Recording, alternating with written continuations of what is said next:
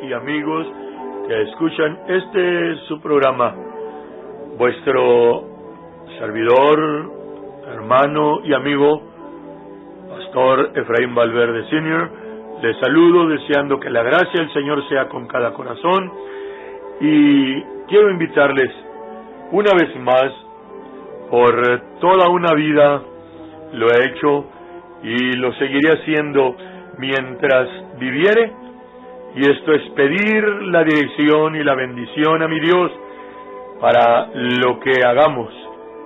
Y en el caso ahora, al presentar el mensaje por medio de las ondas del radio, deseamos también la bendición del Señor. Les invito, por lo tanto, a que oremos y pidamos al Señor su bendición diciéndole así, Padre mío, una vez más, Señor, estoy delante de tu presencia. Gracias te doy, mi Señor. Una vez más, reconozco tu majestad. Señor, tú eres Dios. Terrible es tu majestad. Nuestra mente limitada no puede comprender tu grandeza, pero así has querido mostrarte y darnos a conocer tu amor, habiendo venido a este mundo manifestado en carne, porque tú eres nuestro Dios, Jesús, Señor nuestro. Gracias, gracias. Ruego nos asistas, unjas mis labios y el oído de los que escucharen, y que podamos ser así edificados por tu palabra, Padre. Lo estoy pidiendo en el nombre que es sobre todo nombre, en el nombre que nos has dado, para que recibamos las promesas ofrecidas en tu palabra en el nombre de Jesucristo. Gracias por tu nombre. Gracias, mi Dios. Alabado Señor para siempre. Quiero a continuación invitarlos para que meditemos en una escritura muy conocida y es nada menos que la plática que el Señor tuvo con la mujer samaritana. En el capítulo 4 del Evangelio según San Juan, en donde nos dice en el verso, vamos a leer, del verso 20, 19 dice la mujer, desde el 19, dícele la mujer, Señor, Paréceme que tú eres profeta. Nuestros padres adoraron en este monte. Y vosotros decís que, es, que en Jerusalén es el lugar donde es necesario adorar. Dícele Jesús, mujer, créeme que la hora viene cuando ni en este monte ni en Jerusalén adoraréis al Padre.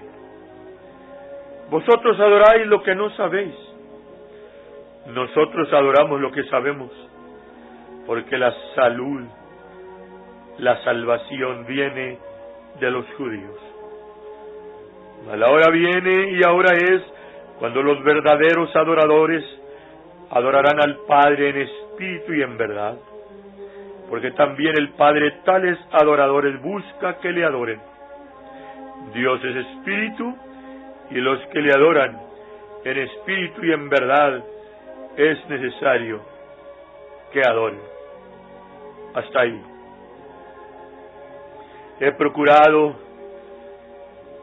siempre que estoy delante de mi público radio oyente, que ha sido ya por un largo número de años, en diferentes estaciones, en diferentes lugares, inclusive al estar también en el púlpito, al estar también tras mi máquina de escribir, he procurado y he deseado con toda mi alma que esté la unción del Señor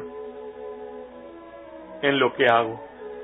Y una vez más, lo estoy deseando porque de lo que he empezado a hablar es algo que no es la primera vez que he señalado, antes por lo contrario, mucho he hablado de ello, en el sentido que a continuación van a oír mis hermanos y mis amigos que me escuchan, rodeados de un mundo de confusión, rodeados de un mundo religioso, en donde cada quien reclama que su grupo es el verdadero, en donde están multitudes de ovejas turbadas,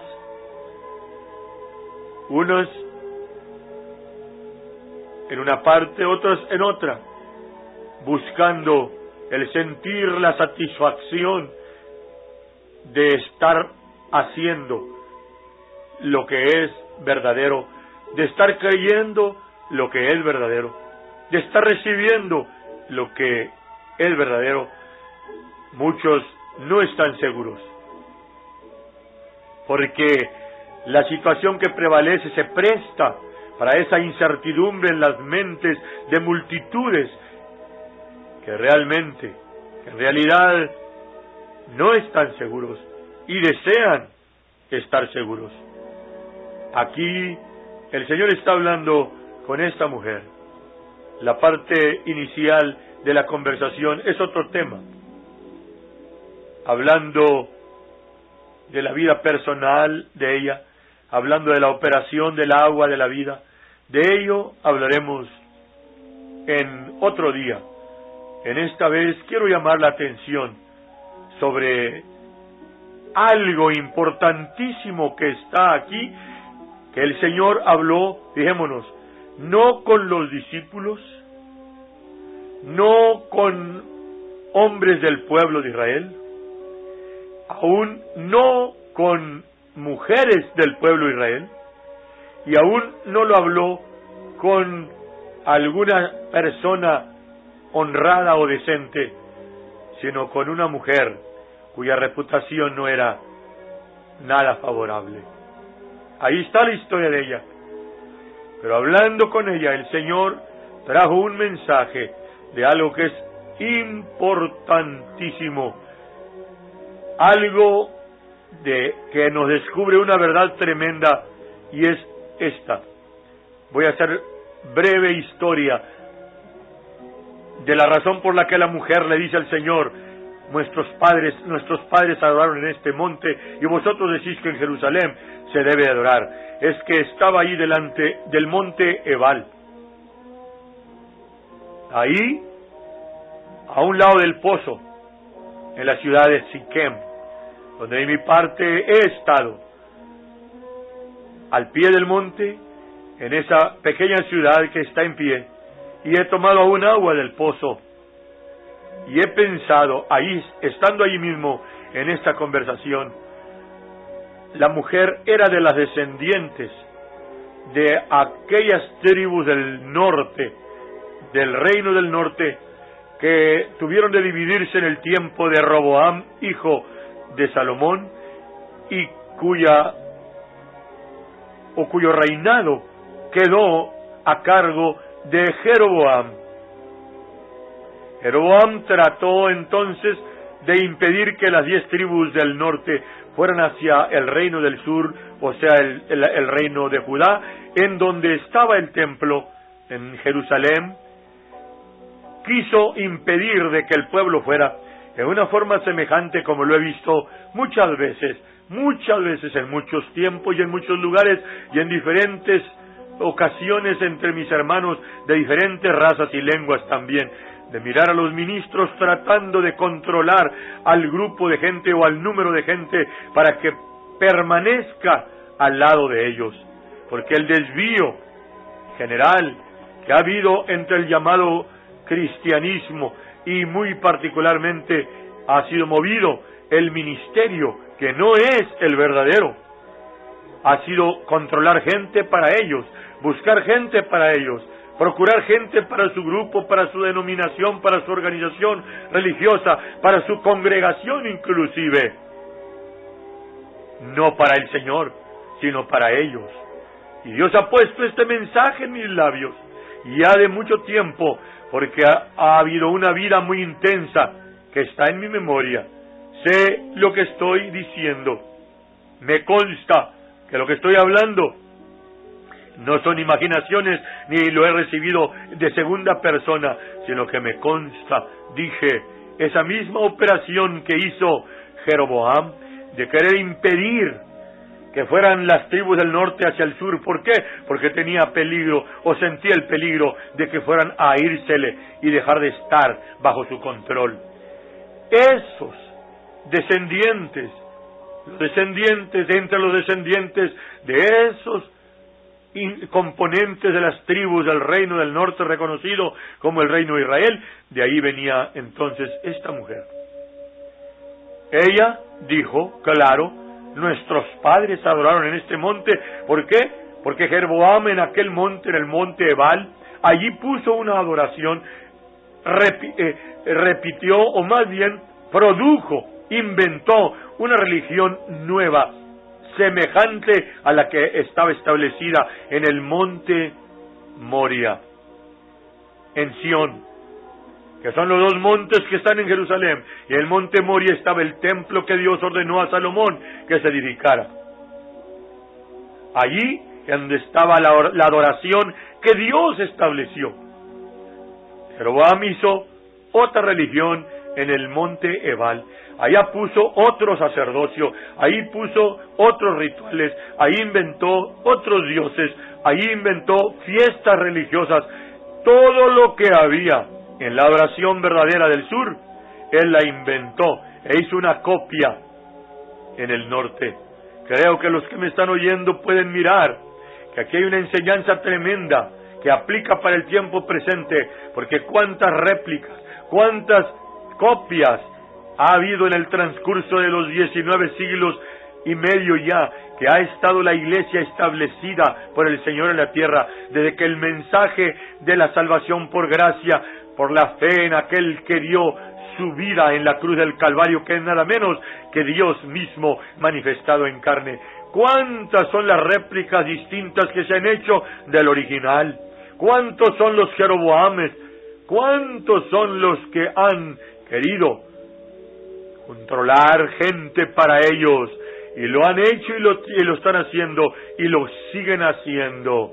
Ahora aquí la mujer dijo lo mismo que ahora oímos decir a cuánto religioso, al hablársele de las verdades que la palabra del Señor declara, la respuesta es, yo no recibo eso porque yo pertenezco a esta religión y señala su montecito o su montezote, porque varían en tamaño, varían en color, varían en doctrinas, pero es la misma expresión y el mismo engaño, porque por mi parte no es mi tema estar predicando otro monte, no es nuestro tema estar haciendo otra denominación. Yo fui dirigente, fui cabeza de organización religiosa, fui, pero Dios me sacó de allí y viví lo que ahora estoy reprobando y al estar ahí y hasta esta fecha conozco muchos que encabezando, siendo cabezas de monte, reclaman que aquellos que están con ellos, nomás ahí pueden tener salvación. Y es un error tremendo, es un engaño tremendo. La mujer vivía bajo la influencia de ese engaño y le dijo al Señor, nuestros padres adoraron en este monte. ¿Por qué? Porque se le enseñó que ahí estaba la, adoración verdadera. Sus padres no era ni cierto, pero ella era producto, era una descendiente de esa generación. Ya expliqué que aprendió esa religión nueva para las fechas que la mujer lo habló. Ya habían pasado varios cientos de años y estaba dado por hecho en su mente que esa era eh, o que ese era el verdadero lugar de adoración, y le dijo al Señor, y ustedes, ahora los judíos, dicen que en Jerusalén se debe adorar. Pero entonces el Señor le dijo algo, algo tremendo, dije, que tiene que ver ahora también para el tiempo presente, porque para ello lo declaró el Señor, y dijo, mujer, créeme que la hora viene cuando ni en este monte, ni en Jerusalén adoraréis al Padre. Los montes ya mencioné son tipos y símbolos de los grupos de todos tamaños en donde cada quien reclama que ahí nomás está Dios, que ahí nomás está la salvación. La mujer ahora estaba oyendo al autor de la adoración, al que recibe la adoración, porque Jesucristo el Señor es el Dios Todopoderoso y Él es digno de recibir la adoración, la honra y todo el reconocimiento, porque Él es Dios. Entonces, estando en humanidad, Él dijo, mujer, la hora viene, la hora es cuando ni en este monte, y señaló el monte Ebal, ni en este monte, y entonces ni aún tampoco en Jerusalén, donde la adoración era establecida por él, por Dios mismo. Pero llegó el momento en que fue quitada aún la adoración de la misma ciudad de Jerusalén, en donde Dios mismo la había puesto. Y enfatizo que si fue quitada de donde Dios mismo la había puesto, cuanto más del lugar donde Dios no la puso. Veamos. Y dijo entonces algo que es lo maravilloso y lo que debe de estar claro en nuestras mentes. Dijo, ustedes adoran lo, adoran lo que no saben. Nosotros adoramos lo que sabemos porque la salvación viene de los judíos. Esto es algo importantísimo de lo cual tendré de seguir hablando enseguida, que he hablado ya por más de 20 años sobre ello en lo que toca a los años de mi ministerio, los últimos 20 años he hablado de este texto, pero ahora no me detengo ahí, pero es importantísimo porque eso no ha dejado de ser la salvación, o sea, el libro mismo donde tenemos el conocimiento de Dios y el mensaje de Dios es un libro judío. Pero ahora quiero enfatizar en los pocos momentos que me restan para señalar lo último, que la hora viene cuando los verdaderos adoradores adorarán al Padre en espíritu y en verdad. Aquí está entonces la clave. No es el templo, no es la catedral, no es la congregación, no es la organización religiosa, no es el líder fulano, ni es el líder mangano. No, eh, aún los ministros verdaderos, ya no digo los falsos, sino que aún los verdaderos no son ni somos, porque yo estoy contado entre los que andamos de verdad, porque no ando con ventaja ni buscando lo mío, sino precisamente enseñarle a mi hermano o ayudarle a mi hermano que está adormecido para que despierte y entienda que la adoración no consiste en ningún lugar, ni en ningún jefe, ni en ninguna denominación, ni en ninguna de las cosas humanas, sino en levantar su vista y mirar a aquel que en la cruz del Calvario dio su sangre por nosotros. Ahora ya no está en carne, ahora está en el Espíritu, ahora es por la fe, ahora por lo que creemos y así también podemos, aparte de creer y de recibir su salvación, también caminar y servirle, porque está ahora en el Espíritu Santo y Él mismo siendo Espíritu, ahora desea y quiere y busca, busca, sigue buscando adoradores que le adoren en espíritu y en verdad. Y cuando habla aquí en espíritu y en verdad, aquí está hablando no del espíritu de Dios, sino del espíritu nuestro, el sentir. Quiere hombres y mujeres que le adoren con todo el sentir y de veras porque sabe el Señor que no son muchos, son pocos los que habiendo entendido que Él es Dios, habiendo invocado aún su nombre en las aguas del bautismo para perdón de pecados, habiendo recibido de Él el Espíritu Santo, aún son pocos los que le sirven de todo el sentir y de, de veras, pero los que lo entendemos, lo vamos a hacer porque sabemos que Él, Dios, está buscando quienes le adoren, no en los montes, sino donde estuviéramos con todo el sentir y la fuerza de nuestra alma como Él mismo lo reclama y lo pide de nosotros. Dios os bendiga.